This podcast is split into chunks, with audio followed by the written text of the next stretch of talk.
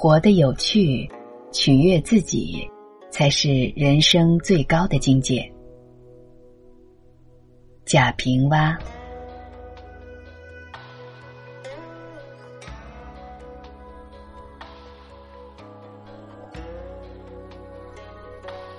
活得有趣，无问西东。活得有趣，才是生命的正能量。在有趣的事情上多浪费一些时光，不要让忙碌淹没了生命中的美好。毕竟，人活一辈子，不过是开心二字。心之所向，无问西东。生活不容易，对活得有趣的人来说。生活是不断破墙而出的过程。对无趣的人来说，生活是在为自己筑起一道一道的围墙。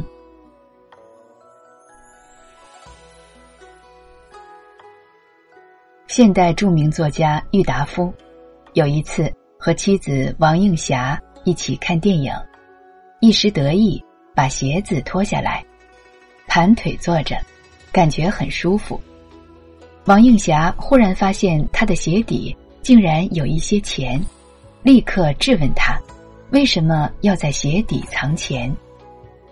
郁达夫急忙解释说：“刚踏入社会的时候很穷，吃尽了没钱的苦头，现在有点名气了，也有点钱了，但是钱这东西欺压了他好多年，所以。”要把钱踩在脚底下出气。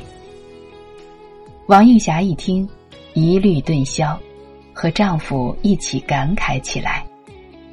看看，有趣的人就是会解决问题。藏个私房钱，却发现了还能自圆其说，逃过一劫。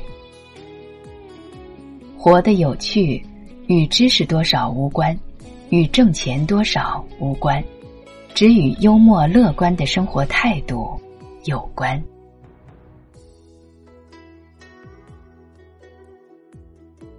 活得有趣，性情中人。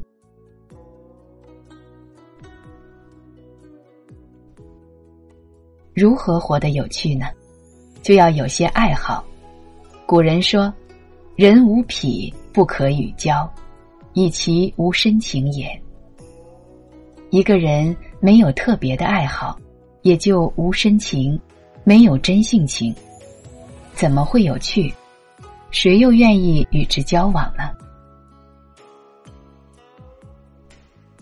古代有一个奇迷，他对别人说：“像昨天晚上棋瘾那么大的人，我以前还从没见过。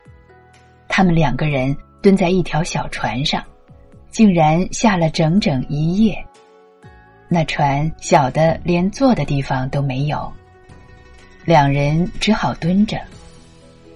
别人问：“你是怎么知道他们下了整整一夜的？”奇迷说：“这可难不倒我，我是一直站在水里看的。”这个奇迷或许可笑，但他不是很有趣、很快活吗？无趣的人，往往三观太正，功利心太强，对生活用力过猛，凡事都要问一个有用吗？有好处吗？因此，无趣的人多数浅薄狭隘。与无趣的人相处，往好处说，是一种磨练，是一种修炼；往坏处说，是一种折磨。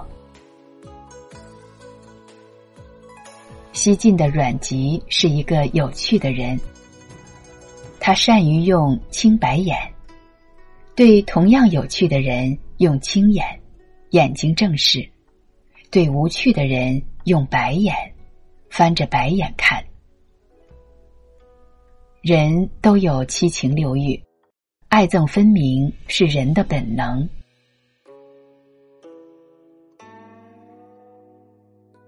活得有趣，取悦自己。